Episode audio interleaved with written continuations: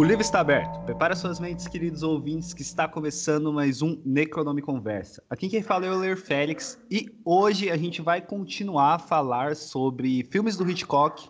Hoje a gente vai falar sobre Festim Diabólico e para falar sobre este filme temos aqui ele que é da casa, o Matheus Maltem. Tudo bem, Matheus? E aí, pessoal, vocês estão bem?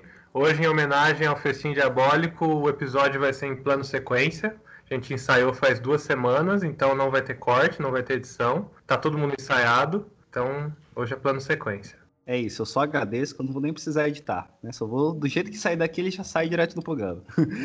e temos também aqui uma participação mega especial, diretamente da equipe do Mofina Podcasts, o cineasta André Arruda. Tudo bem, André? Tudo bem, cara. Um pouquinho triste agora, porque o Matheus roubou justamente o que eu ia falar, mas tá tudo bem.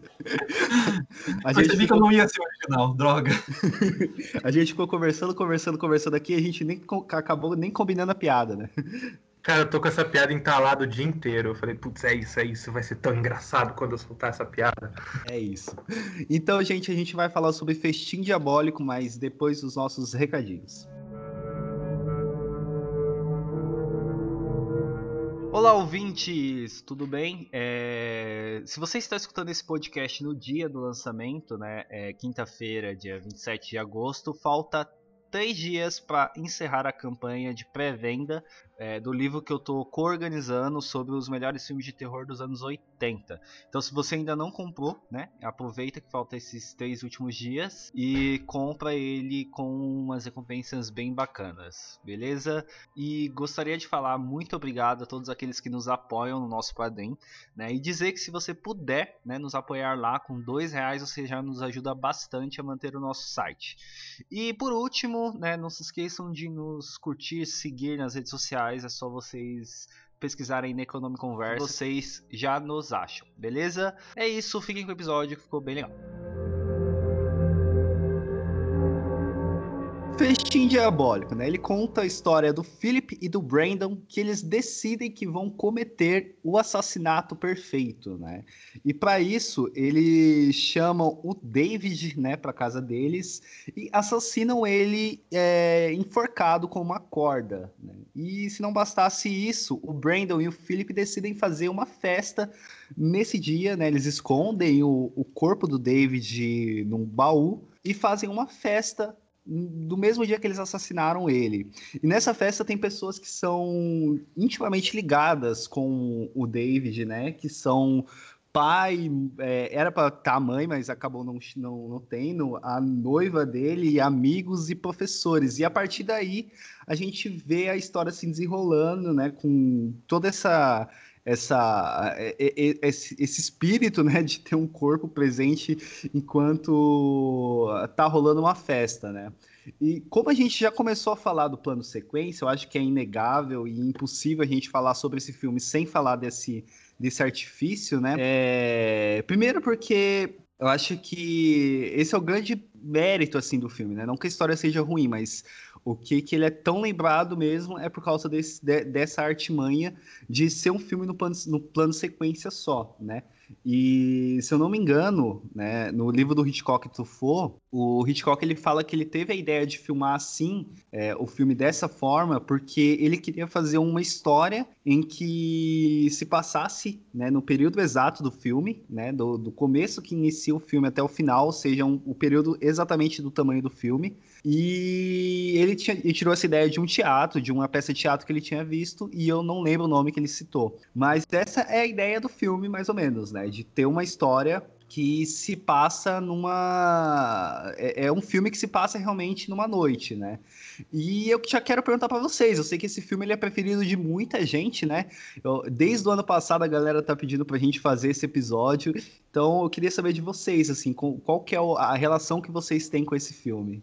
Cara, particularmente, o Festim Diabólico é um filme que a primeira vez que eu assisti, eu fui ver só pelo plano sequência, eu não tinha, acho que foi um dos primeiros filmes do Hitchcock que eu vi, assim, eu não fui por causa dele, eu nem tinha assistido mais coisa faz muito tempo, e, e eu não gostei tanto da primeira vez que eu assisti, porque eu fiquei assim, ah, não, legal, eu fui pelo plano sequência, só que é uma coisa meio rudimentar, né, a maneira com que ele quer esconder os planos no, nos blazers, e, e que, ele, que ele tenta esconder esse corte, e eu acabei não gostando muito a primeira vez, eu achei legal o esforço, mas não, não fiquei fascinado A segunda vez que eu assisti, eu comecei a prestar atenção mais em detalhes de como aquilo era um filme do Hitchcock, em essência de temática mesmo. É, a gente sabe que no próprio Hitchcock Truffaut ele fala, ele chama o festim diabólico de cilada, porque em questão de linguagem é uma coisa que ele acabou ficando se sentindo amarrado pela, pela questão do plano sequência, mas questão de temática, de você ter aquela tensão de o que vai acontecer a seguir, porque tem um corpo no meio da sala e vai rolar uma festa, isso é muito Hitchcockiano. E vários desses elementos, com a técnica dele, ele tentando inovar, ao mesmo tempo que ele incorpora coisa de movimentação de personagem, de câmera, acabou me chamando muita atenção a segunda vez que eu assisti. E aí, a terceira vez em diante, que eu já assisti esse filme mais de cinco vezes, é uma coisa assim, eu tenho um envolvimento muito legal com ele. Não é o meu favorito, mas cada vez mais que eu volto nesse filme, eu gosto das soluções do Hitchcock para tornar esse filme um filme do Hitchcock mesmo, sabe? É, o Festim Diabólico fazia um tempo que eu tinha assistido, mais no início da faculdade, assim. É, não lembrava tanto dele. Como eu já tinha dito no episódio anterior, é, eu tô meio que quase assistindo a, a filmografia do Hitchcock pela primeira vez, entre aspas. Isso do especial do, que a gente está fazendo aqui no Conversa está sendo bastante importante. Porque eu tinha visto bastante o arroz com feijão dele. Psicose, é, o próprio Festim Diabólico, Janela Discreta e Corpo que Cai. E Pássaros, sabe? É, e agora que eu reassisti o Festim Diabólico para o podcast, de novo, é, foi como ter assistido ele pela primeira vez, porque anos atrás era, fazia muito tempo, eu tinha outra cabeça, tava, não era não era cinefilinho igual eu sou hoje, cineastinho igual eu sou hoje, é, e foi uma outra experiência, foi como assistir pela primeira vez. Eu ainda mantenho o Rebecca como um dos meus favoritos, mas eu acho que o Festim Diabólico tem coisas pontuais bastante interessantes. Como o próprio André disse, ele ainda é muito Hitchcockiano, como a gente vai falar no, ao decorrer do episódio sobre a temática dele, somado aos episódios anteriores, a gente vai ver que existe uma, uma estética de narrativa, digamos assim, recorrente nos filmes do Hitchcock, que a gente pode até chamar de Hitchcockiano.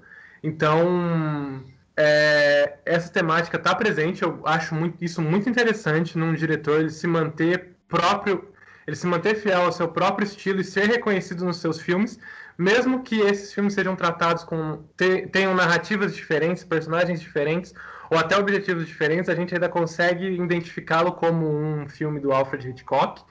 É, além da, eu acho, eu gosto quando o diretor também ele se desafia. Eu acho que fazer um filme em plano sequência, bom, é sempre importante avisar que o, o Festim Diabólico ele não é apenas um plano de sequência, há cortes durante o filme.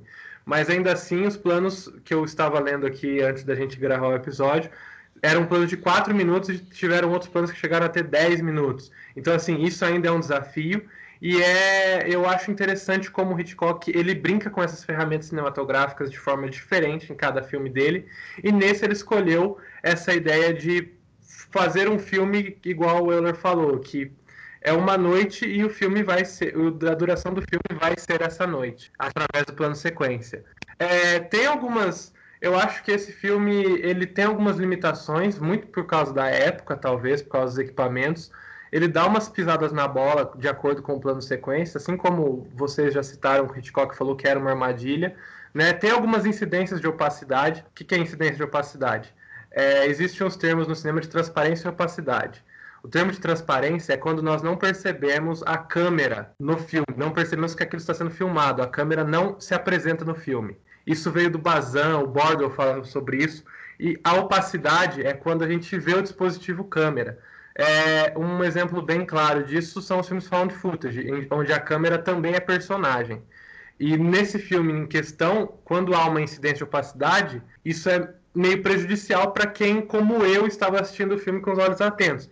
Isso não estraga o filme, mas num filme de plano sequência, a gente nota a presença da câmera ali. Eu digo essas incidências de opacidade, eu notei quando os movimentos de câmera são feitos. Que ela dá uma tremida, e não é uma tremida proposital, não é uma tremida já pensada, que a gente vê o uso de câmera tremida nos filmes quando é alguma perturbação da mente do personagem, ou da cena, ou que ele está correndo, aí a câmera também faz movimento e sim era do próprio movimento da câmera que esse, tem esses pequenos errinhos, eu acredito que esses errinhos não, essas pequenas incidências que acho que é pela data e pela, e pela tecnologia da época também, acho que as limitações da época.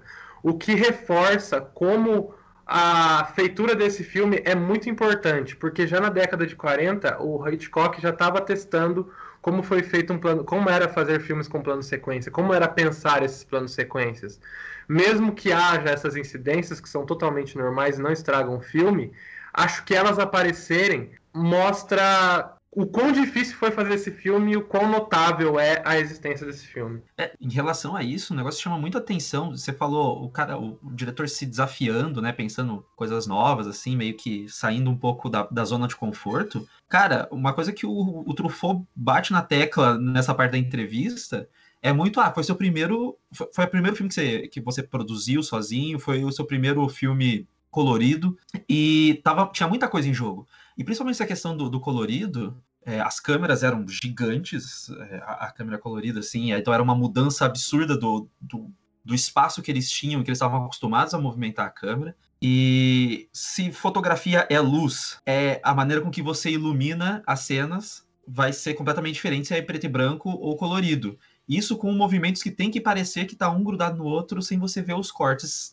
aparentes, né? Vamos deixar que, é, ao menos essa era a intenção. Porque, que nem você falou, realmente tem horas que você percebe, é, é muito visível isso e, e, te tira um pouco da imersão que o filme está querendo fazer, daquele suspense de tudo parecer feito na hora, tudo acontecendo de acordo com o tempo do, do filme, é o tempo em que as pessoas estão naquela festa. Então, essa dificuldade, essa maneira com que eles tiveram que lidar com tanta tecnologia nova para eles, para fazer um filme desse jeito, é muito interessante você ver o Hitchcock fazendo isso é, em 48, sabe?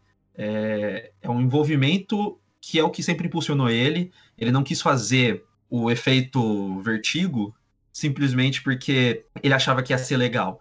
Não, porque estava pensando uma maneira nova de passar uma informação subjetiva. E isso é interessante como Hitchcock se desafiando e até chamando de cilada, ele vendo imensos problemas, imensas dificuldades, ele tá ali tentando fazer algo que soe novo, que não soe uma repetição. E porque é uma coisa rara, mesmo, você vendo do Hitchcock é, repetição de, de técnicas que ele está sendo pioneiro, é uma coisa rara. Ele tem as marcas registradas dele, da estética dele, mas ele está sempre reinventando alguma coisa, tentando novos jeitos de mostrar uma pessoa sendo assassinada, por exemplo.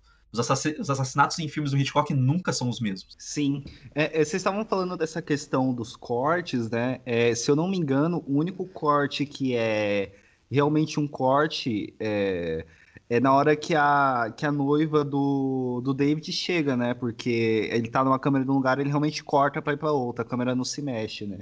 Eu acho que de resto é todo naquele esquema de focar em um objeto. E, e, eu acho que, se eu não me engano, eu tinha contado dois, mas que eu me lembro é só esse corte mesmo real, assim, que tem. Tem um que é quando o Tô com os nomes deles aqui. Quando o, Brand, o Brandon tá falando sobre o Philip. É... Qual é a palavra? Estrangular galinhas. Tem um corte que é quando ele tá contando sobre essa. sobre esse feito do Philip, que ele era muito bom em estrangular galinhas. Tem um corte seco pro rosto do Rupert, que é como ele está reagindo àquela, àquele diálogo do Brandon com as outras pessoas e o modo como o Philip está ansioso por isso. E a gente vê todo esse diálogo através do rosto do Rupert. Então tem também esse cortezinho seco no rosto do, do Rupert.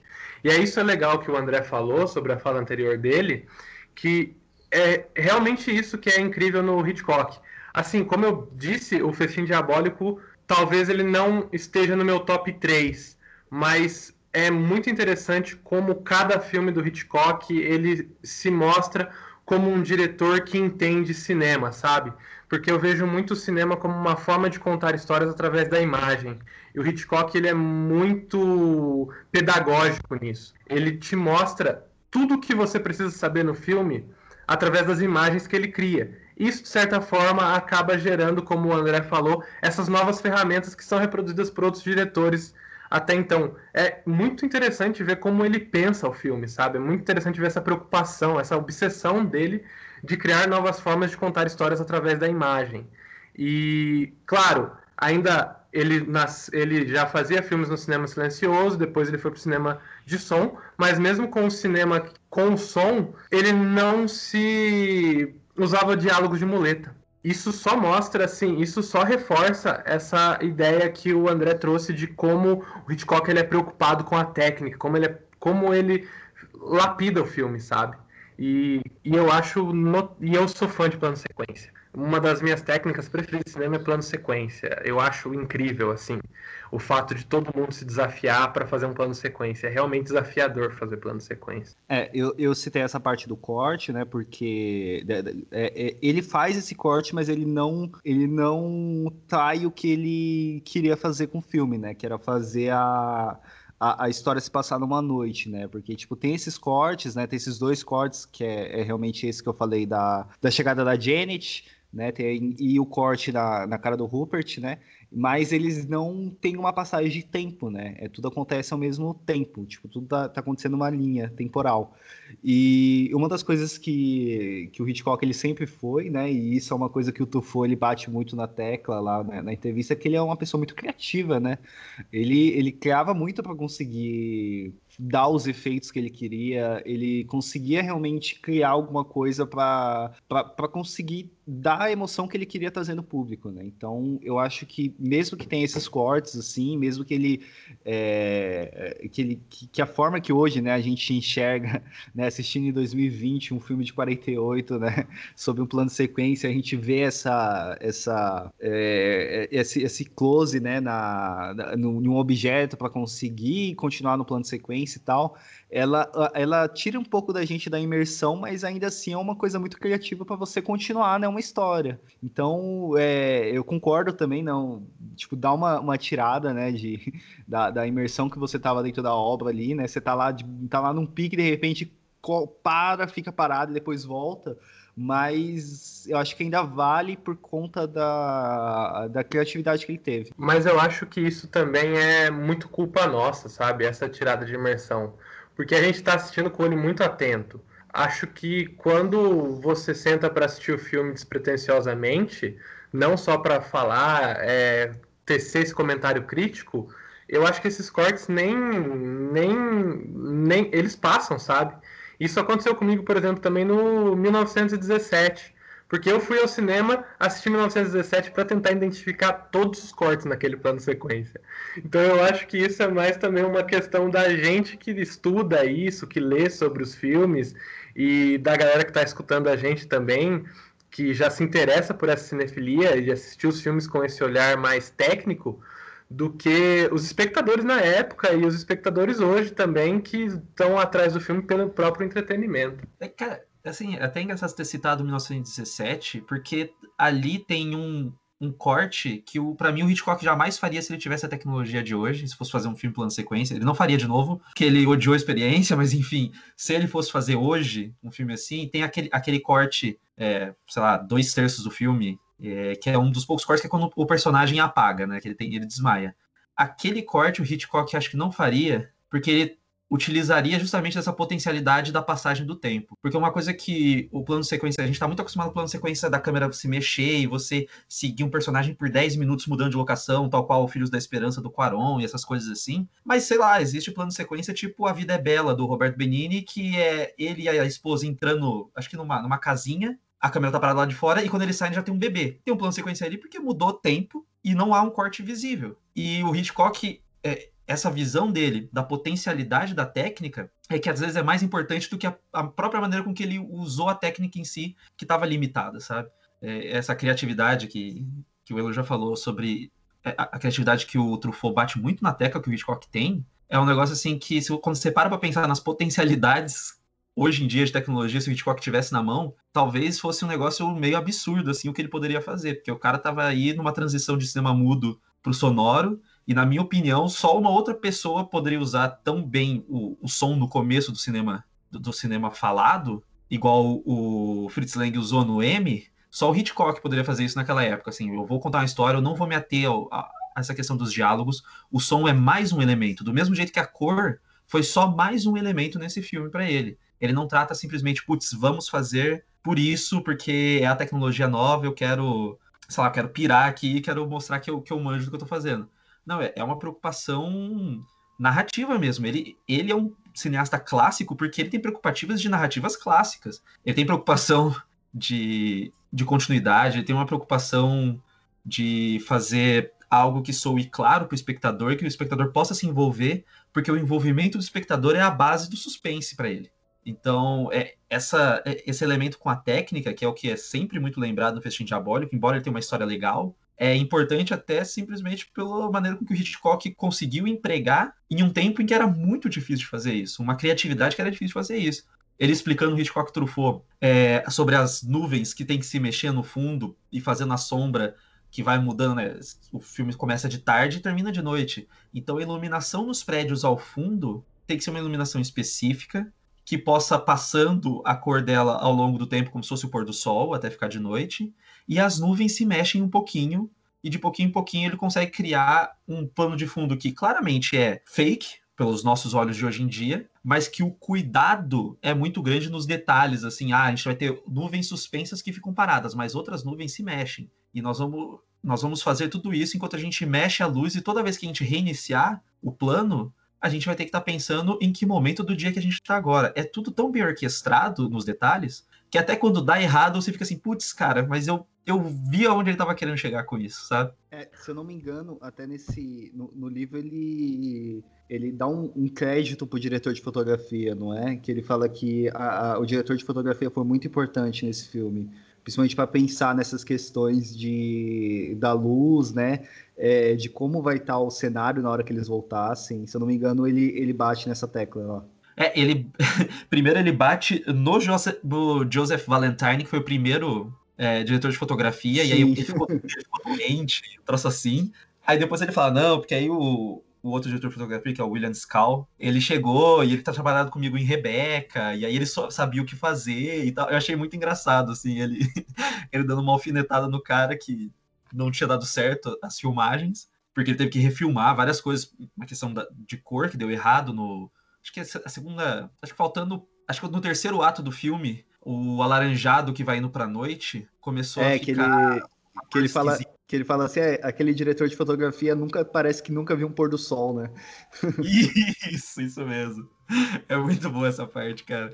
Porque o Hitchcock adora dessas alfinetadinhas no Hitchcock Truffaut, falar mal dos críticos, falar mal dos realistas, entre aspas. Porque ele não tá falando simplesmente mal do cinema realista, é, do cinema realista, mas ele tá falando mal de pessoas que simplesmente cobravam o realismo dele a todo momento, assim. Então Sim. é bem engraçado essas entrevistas. Sim, é, é, é, de novo, né? A gente tá, tá comentando sobre esse livro, mas é, ele é essencial, assim, para quem gosta da obra do Hitchcock, né? E para quem gosta de cinema em geral, né, cara? Hitchcock tu foi é, é, é essencial para você conhecer a obra do Hitchcock, para você conhecer como o Hitchcock é, dirigia, para você conhecer histórias aleatórias sobre, é, sobre, sobre a, as filmagens, assim, é, é, é, um livro que vale muito a pena, viu, mano?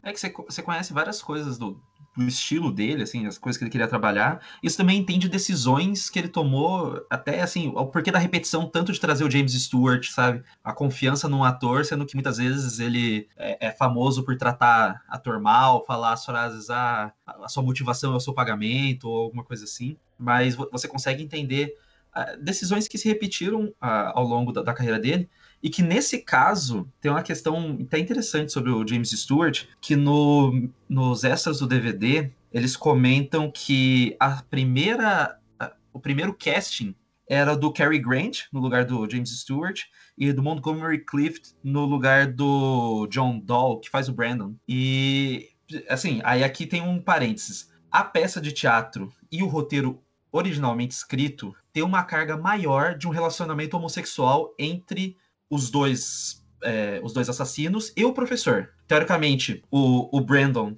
tem um relacionamento com o, o, professor também. Então, essa carga foi meio que diluída ao longo do, do, da revisão do roteiro, assim, pela censura. O Arthur Lawrence, que foi quem fez os diálogos, fez o tratamento de roteiro final e principalmente os diálogos, ele falou que tinha bastante sugestão, assim, dentro do, do, do, roteiro em relação ao relacionamento deles. E aí eles queriam escalar o Cary Grant e Montgomery Clift que na época tinha vários boatos sobre serem homossexuais ou bissexuais. O Montgomery Clift assumido, entre aspas, mas o Cary Grant até hoje cheio de, de histórias, tipo, ah, ele morou com um amigo, mas era amigo ou não, enfim. E aí os dois recusaram o papel porque já tinha já, já tinha esse, esse peso, entre aspas, na indústria, que sempre queria tirar um homossexual que, que fizesse algum papel de galã, e eles eram galãs da época. Então eles recusaram o papel, e aí eles, que, que o Hitchcock pensou? Vou trazer o James Stewart, que é o mais escoteiro possível. E aí qualquer carga que existir desse personagem ser gay, vai estar tá simplesmente no roteiro e na tua inter interpretação do relacionamento dos personagens. Porque o James Stewart não interpreta esse, esse personagem como se ele fosse o, o professor que tem um caso direto com o Brandon.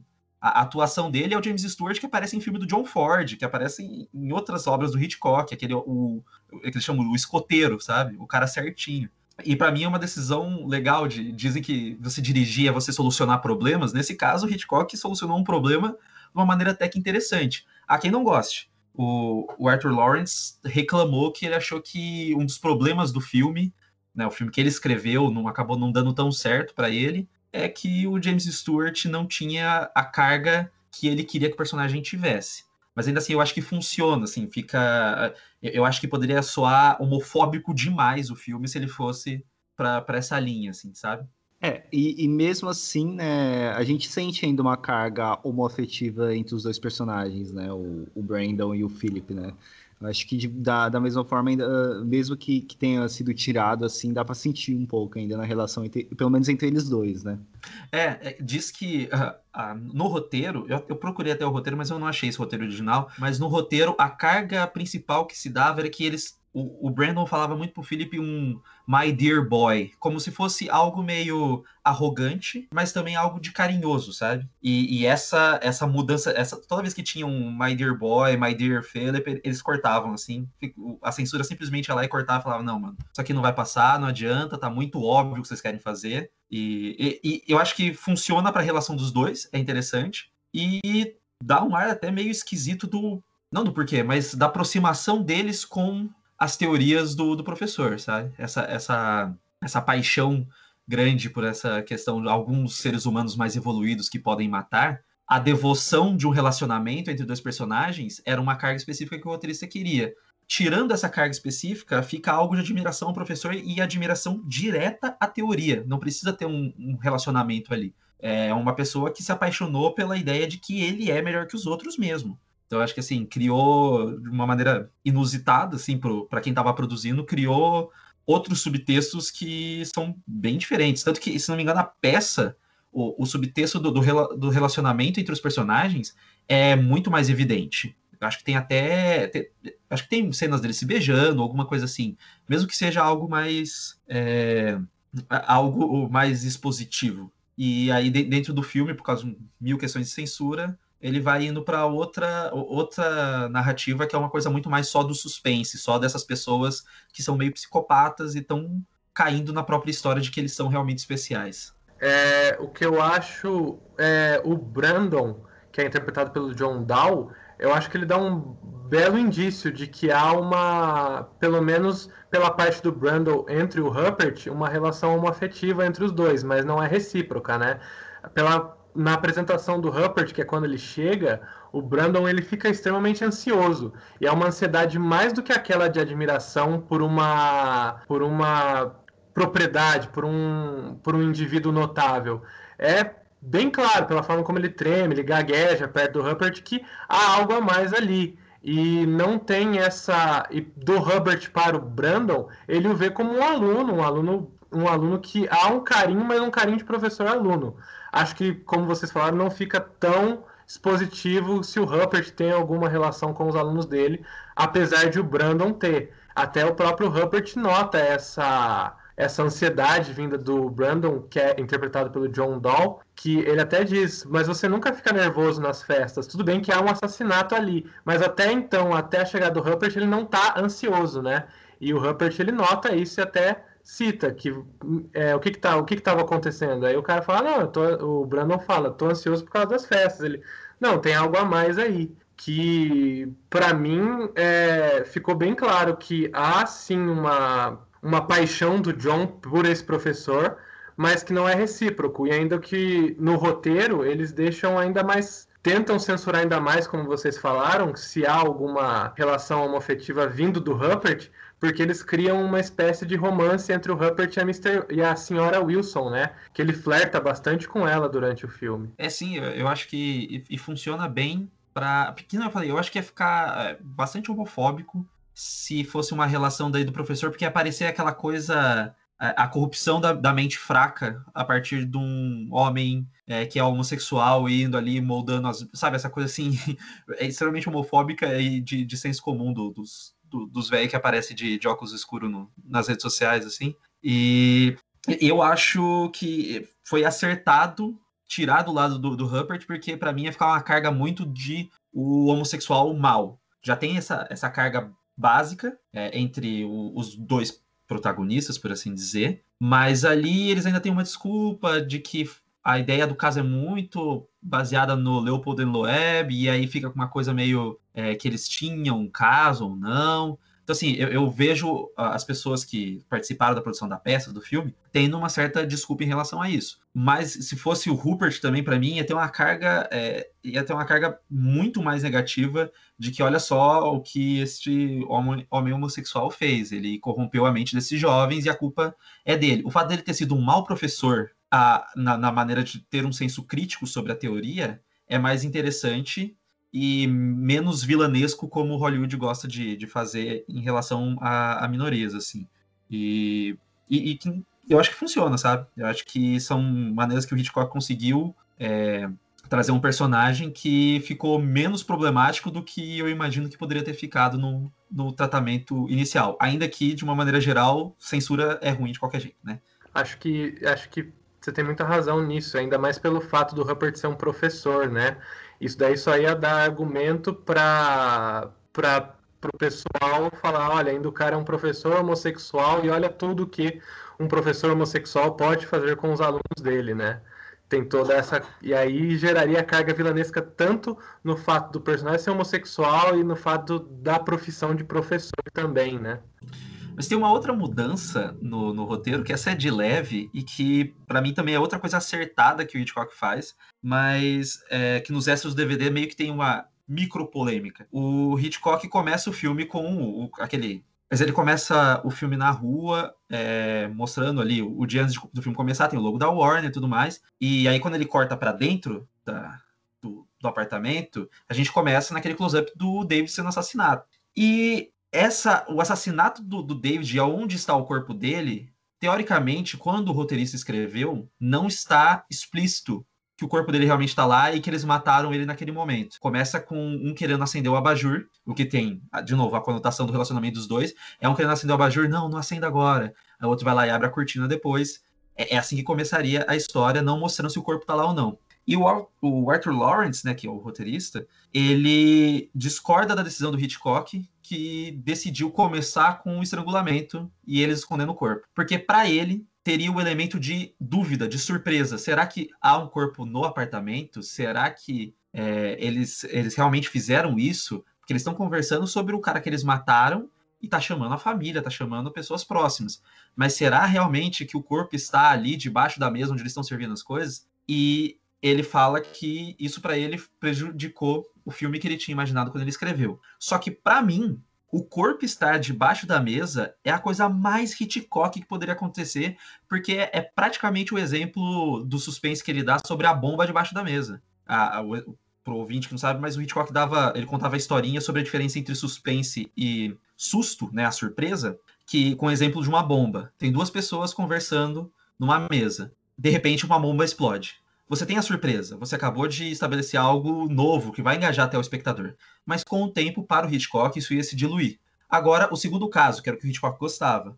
Você tem duas pessoas conversando numa mesa. A câmera desce e você vê, só o espectador vê que tem uma bomba debaixo da mesa. Essa aí que você acabou de criar suspense. A bomba vai explodir? Quando ela vai explodir? Eles vão perceber? Então suas emoções estão suspensas ali até que tenha um clímax para aquilo. E basicamente o que ele faz com o corpo é a teoria da bomba debaixo da mesa. Só que é, é o corpo. Ele colocou um corpo debaixo da mesa onde eles estão. É, quer dizer, dentro de um baú que está servindo os quitutes como mesa. E você fica o tempo inteiro ali pensando: Meu Deus, será que alguém vai descobrir? Como que eles vão descobrir? Putz, e agora? Mas eles não estão dando muito na cara. Você começa a ficar nervoso em relação a isso. Tanto que um dos melhores momentos do filme é quando a moça vai guardar os livros e ela até chega, abrir ali o baú e fala, meu Deus, é agora. E aí volta e fecha, não, vamos fazer diferente, isso aquilo. Que é uma coisa muito do Hitchcock. E para mim, esse é o elemento que talvez torne esse filme mais do Hitchcock possível, assim.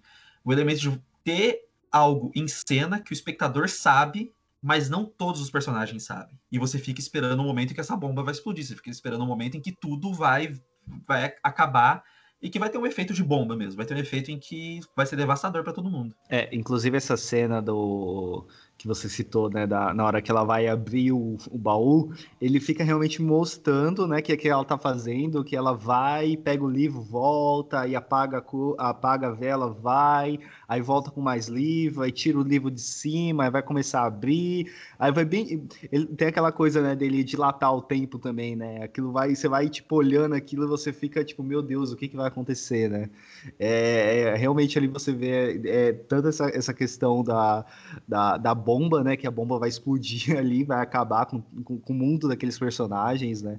E você tem a dilatação do tempo ali também. Eu concordo. Eu acho que no, no horror, no gênero horror, existe muito isso de o suspense vir do que é sugerido para você, né? Da sua imaginação, da sua curiosidade. Ai, será que é o. O que será que tem ali? O que será que tem atrás daquela porta? Isso gera um suspense e gera uma ansiedade no espectador.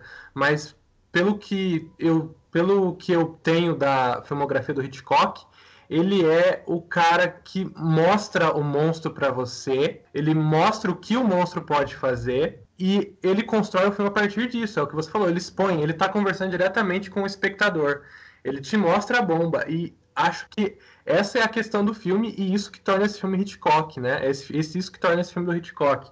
Até semana passada, no Rebecca, eu tinha comentado da cena do vestido, do da festa, que a senhorita Denver fala para fala para Mr. Winter usar aquele vestido. Nisso ele deixa óbvio para todo mundo que aquele vestido era da Rebecca e que ia acontecer alguma coisa na festa. O, a, o grande suspense da cena não é você tentar descobrir de quem era aquele vestido, o que ia acontecer a partir daquilo. Era você saber que era da Rebecca e que aquilo ia dar uma merda colossal a partir dali. Mesma coisa que com o corpo você é cúmplice daqueles dois assassinos e você sabe que a qualquer momento aquilo ali vai dar uma merda colossal, né? Ele não esconde as coisas, ele te mostra as coisas, esconde elas dos personagens. Então, é, ele brinca com outro tipo de ansiedade, né? Isso é muito. E, e, acho que se fosse a outra opção do, do, do roteirista, não também concordo com você que não classificaria, não seria perto do que o Hitchcock já fez. Não, não classificaria como um filme dele. É, tem uma preocupação do, do Hitchcock muito mais do como do que o, o que vai acontecer, né? É, você assim, eu. Mas como que eles vão descobrir isso? Ué, eu sei que uma hora vai ter que ter fim. Eu sei que um, uma hora ou alguém vai descobrir o corpo, ou todo mundo vai embora e eles vão viver com o assassinato perfeito. Mas se qualquer uma dessas situações acontecer, como que isso vai acontecer? E, porque aí o roteiro também tem situações legais, por exemplo, o fato do, do Rupert ver o chapéu que era do David. Isso é legal. Para mim é um elemento que, para a época, pessoas realmente usavam chapéus. Elas chegavam numa festa, tiravam casaco, chapéu. Faz sentido. Mostra que há uma falha no plano que não é um assassinato perfeito. Logo, eles não são esses seres evoluídos. E constrói ali uma, uma questão interessante que amarra algumas pontas de costumes da época. Isso é legal. É, é, eu sinto que assim, é, são situações e soluções interessantes que aí corroboram para o que o Hitchcock gosta de fazer. E, e realmente, assim, para mim, eu acho que o, o roteirista viajou demais na, na, maionese. É bem engraçado, porque basicamente o making-off, o, o making-off do, do Psicose e de vários outros filmes no DVD é, tem muito dos atores falando. Nesse daí é muito do roteirista, assim. E aí eu não, não, realmente não entendi se é tipo, sei lá, ele passou muito tempo sem ter a voz ouvida e que ele não gostava muito do filme, porque o filme foi um certo sucesso para o Hitchcock, mas muitas pessoas não consideraram um grande sucesso. E aí meio que todo mundo fica querendo achar um, uma desculpa, por que, que esse aqui não foi o maior sucesso dele, o que, que deu errado e tal. Então, assim, é, eu acho que realmente isso que a gente falou transforma o filme e tem soluções e maneiras de lidar com a situação bem mais legais, assim. o plano da, da moça analisando as mãos do, do Philip, é, é, muito bom aquilo, porque a câmera vai bem junto da, da, mão e você começa a sentir claustrofobia muito mais do que se fosse só no rosto dele.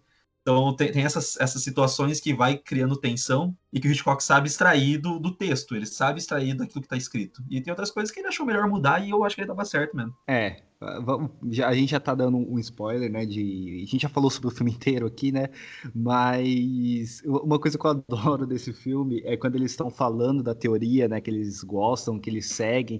Porque uma coisa que o Brandon ele gosta de fazer é dar indicativo do que aconteceu ali, né? Ele fica contando histórias, ele, ele fica é, dando o, ele dá o, a arma do crime, né, para os pais da, do, do, do, da pessoa que foi assassinada e quando ele está comentando sobre a teoria, né, que levou ao assassinato, eu acho legal que o cara, o pai dele pergunta, ah, então você concorda com Nietzsche? Aí ele, sim, concordo. Ah, sabe quem também concordava com Nietzsche? Hitler.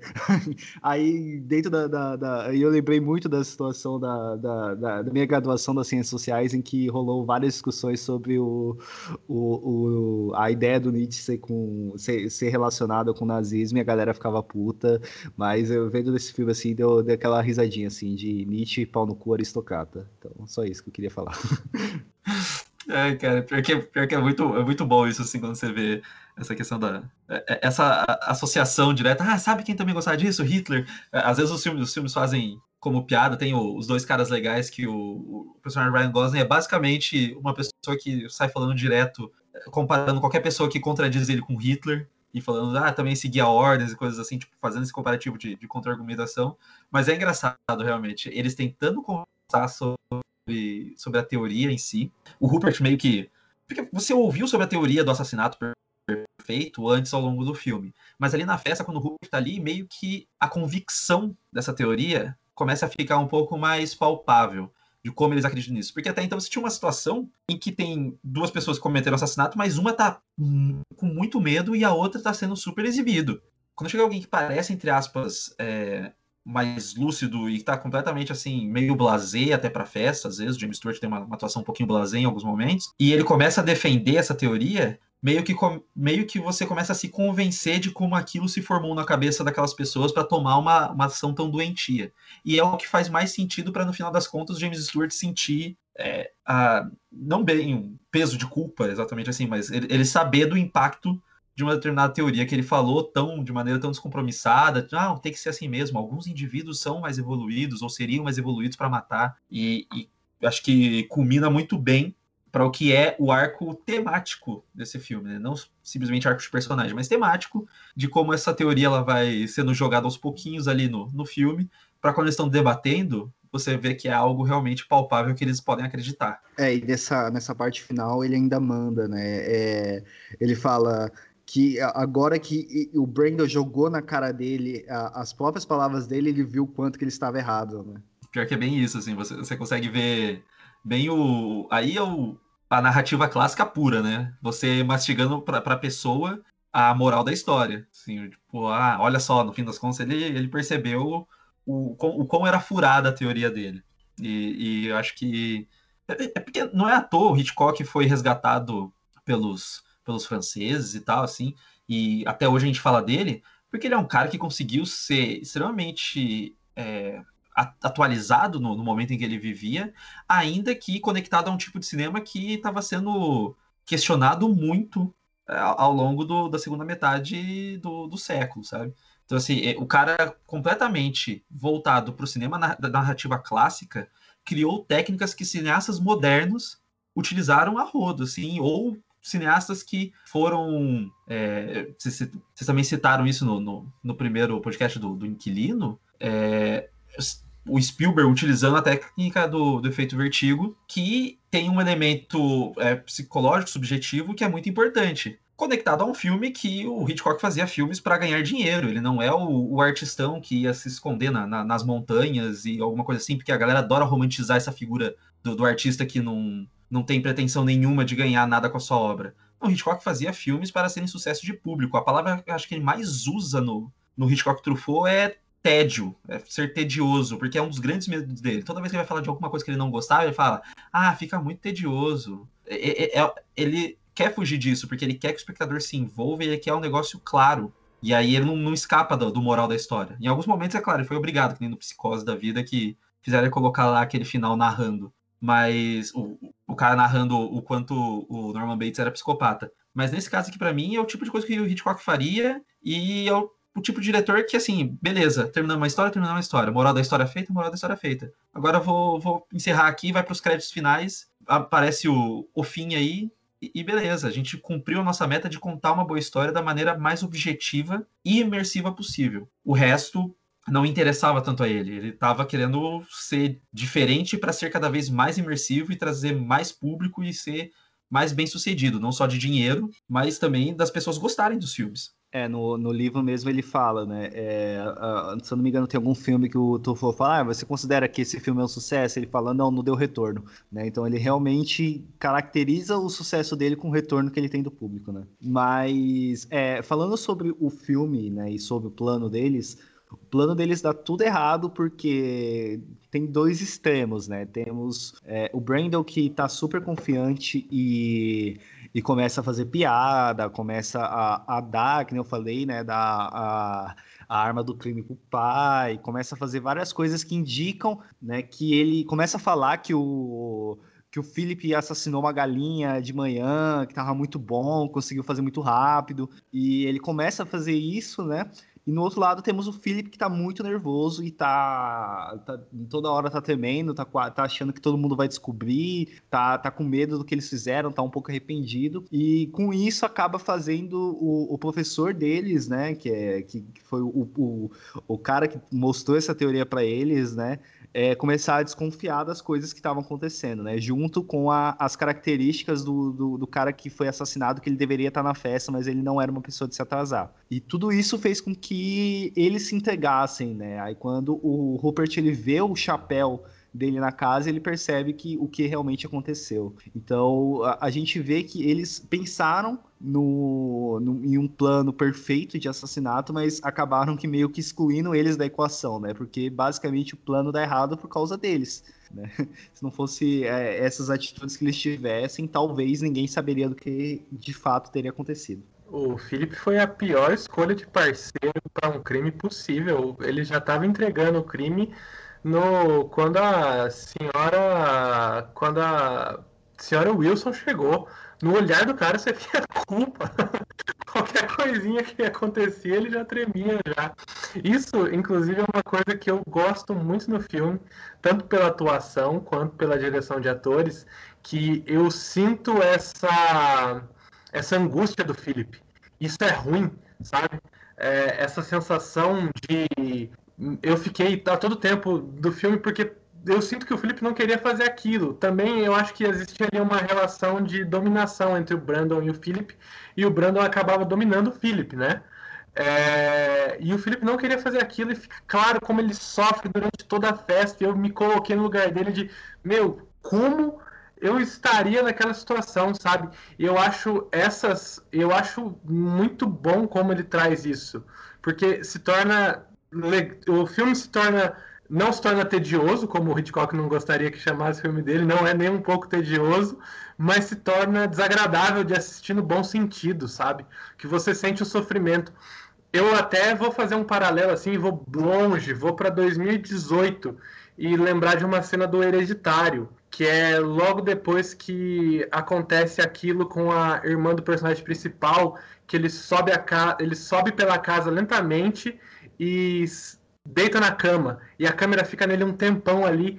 Meu, esses poucos segundos do filme Hereditário me fizeram sofrer tanto porque eu entrei na cabeça daquele cara e eu senti o quanto aquela noite dele seria uma merda, sabe? De nossa, quando ele acordar, a vida dele vai estar tá mudada. Mesma coisa que com o Philip. Quando essa festa acabar, a vida dele vai estar tá mudada para sempre. Mesmo que ele escape ou não desse crime, ele não é a mesma pessoa.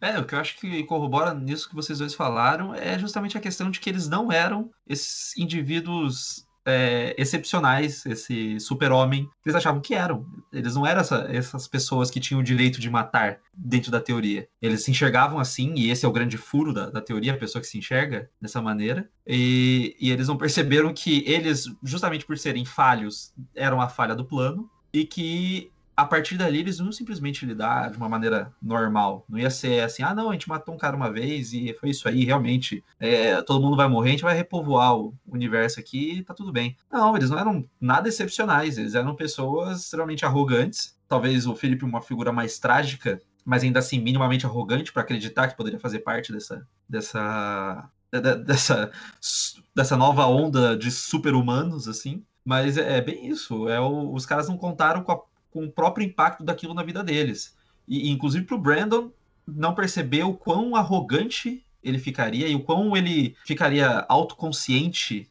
de ser esse super-humano, de ser esse ser humano muito mais desenvolvido, e que fez com que ele desse muitas dicas do que tinha acontecido, sabe? É, não só o Felipe se entregava, mas a, as conversas iam por, por caminhos que demonstravam como ele era estranho. E também chamavam muita atenção porque ele estava falando, assim, sabe? Então, é, é, realmente, a, a abordagem deles é muito falha. É, se você vê, é, meio que dá uma motivação também para do porquê da escolha dele, né? é, pelo David, porque ele, ele cita em algum momento que ele também namorava a, a Janet, né? E aí na hora que a Janet, que, que o outro menino chega lá, que eu esqueci o nome dele, ele dá a entender que eles, esse outro menino e a Janet vão ter mais, mais uma chance. Ele começa a dar várias, várias dicas, né, de que ele fez, ele cometeu esse crime, né?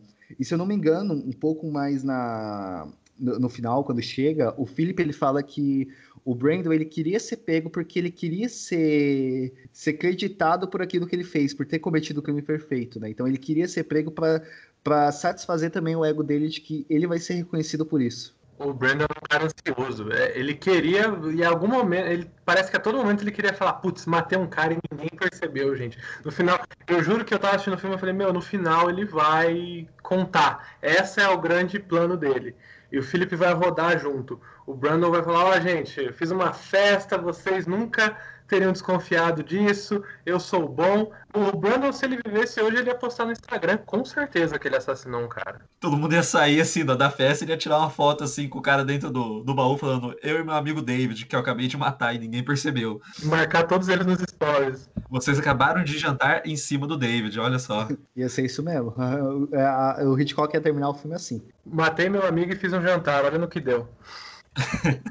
Seria o título em português, né? Nossa, sim. Já é engraçado o fato de ter ido de, de corda para festim diabólico.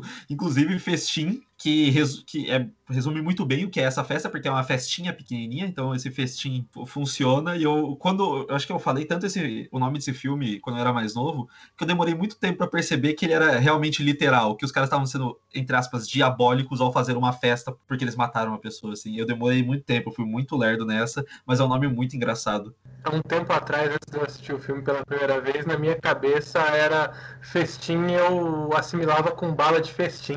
Eu achava que o filme era alguma coisa sobre tiroteio, crime com arma, alguma coisa nesse estilo.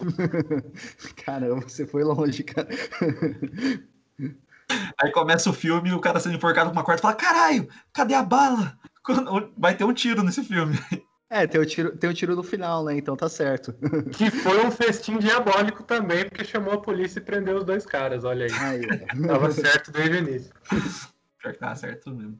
Mas tem um negócio, agora que eu acabei de lembrar, que eles também comentam no DVD, que, que eu até fui ver, eles têm isso nos extras também, que é o trailer para esse filme. Não sei se vocês já viram como que é o trailer. Gente, não. cara, o trailer é assim, tá o David no parque com a namorada, e eles estão conversando, e ele fala: "Ah, eu tô, eu tenho uma coisa para ir agora, mas a gente conversa então, beleza? Beleza". E aí ele sai. No que ele sai, entra uma voz do James Stewart começa a falar, e essa foi a última vez em que eles se viram, porque o David será assassinado a não sei que horas da tarde, e aí corta pro James Stewart ele narrando pra câmera o que vai acontecer, e aí mostrando flashes de algumas cenas do filme. E eu achei muito legal, porque é uma maneira de não entregar que era em plano sequência, ao mesmo tempo que você também não entrega que o filme já começa com assassinato. Tipo, você dá o. Você coloca assim, ah, esse casal que bonitinho, vai ser um filme do Hitchcock, né? Não. Você nem vai ver essa cena. Essa cena nem existe dentro do filme. Aí, ó, Hitchcock já ensinando que como é que faz trailer sem entregar a, a história do filme aí, ó. E ele adorava essas paradas, né? No, no Psicose, ele fez material promocional tipo, no set, falando, ah. E, e, aí ele entrou no banheiro e ele falava assim: aqui acontece uma cena é, muito nojenta, nós tivemos que limpar tudo para poder filmar aqui agora para vocês da TV. Ele adorava fazer é, propaganda dos filmes dele, sempre aparecendo, geralmente, ele gostava o Hitchcock é, é uma figura maior que os próprios filmes em muitos momentos, assim. E, mas é, é o, o, gosto dele porque ele fazia algo diferente até no trailer já, já mostra o quanto o Hitchcock assim, é uma pessoa que não parava quieto nem um minuto. Sim. É, eu acho que a gente falou bastante do filme do plano sequência e tudo, mas eu só queria comentar como ele finaliza esse filme. Eu acho que finais. O, o Hitchcock, até agora, para mim, ele é um mestre dos começos. Ele faz ótimos começos de filme. O Inquilino, que a gente já citou, o, a Rebeca, do último episódio, esse, os próximos que nós vamos falar. Porque, assim, quando eu assisto, quando eu começo a assistir os filmes dele, parece que uma mão sai da tela e já me puxa pro, pra tela, para dentro da tela. Nesse daí, você ouve um grito, os dois enforcando o cara e guardando o cara dentro do dentro da arca. Pronto. Já quero saber o que vai acontecer com esse corpo, com esses dois caras, porque eles mataram ele. O Rebeca, o cara quase se matando, ela encontrando ele. E por aí vai. É, então, assim, começos deles são excelentes. Na, no cinema em geral, na hora de criar histórias, livros, roteiros, até videogames, eu acho que o final é sempre uma coisa muito. Eu acho que é a coisa mais difícil de se fazer. Eu, como, como roteirista, para mim, é a parte assim mais penosa, porque é como você vai finalizar a história.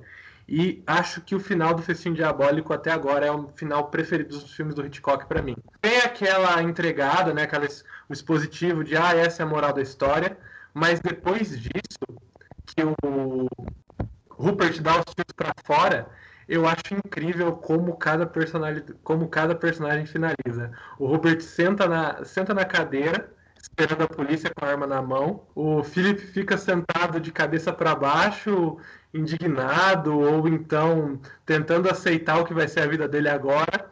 E o Brandon ele pega uma bebida e acho que ele fala fomos pegos, alguma coisa assim. E a câmera vai se afastando para trás até que o filme acaba. Cara, eu acho que, novamente, o, Hitchcock é muito imagético, com poucas palavras e muitas e um movimento de câmera, além dos movimentos dos atores na tela, ele conseguiu definir o destino de todos os personagens sem um texto gigantesco para aquele final.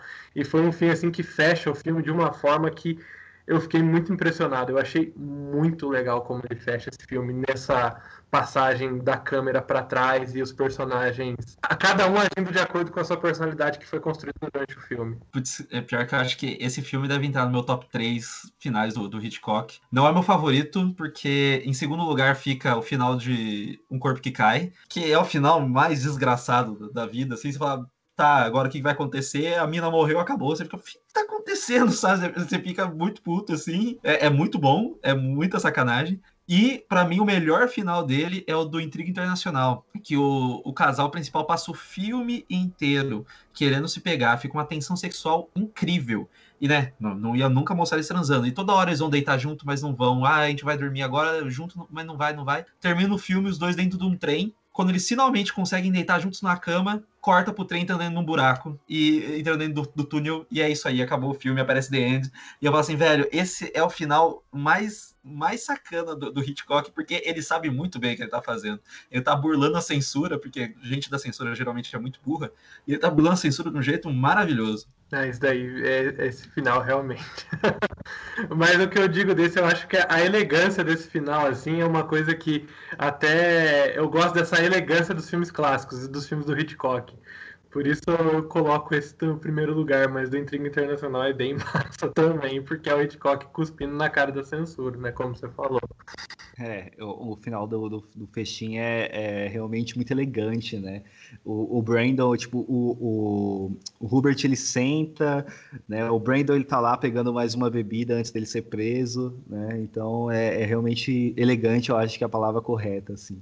Bom, então acabamos por aqui, né? Mais um episódio falando sobre a obra do Hitchcock, né? E queria agradecer muito, né, o Matheus por estar tá aqui com a gente, né? Que já já, já faço já o, o comunicado. Matheus agora, além de ser redator do, do podcast, ele faz parte da equipe do podcast, então ele vai estar sempre por aqui, né? Pelo menos ele já aceitou o convite, se não aceitou, tá aceitado né? Já já está aceitado por ele.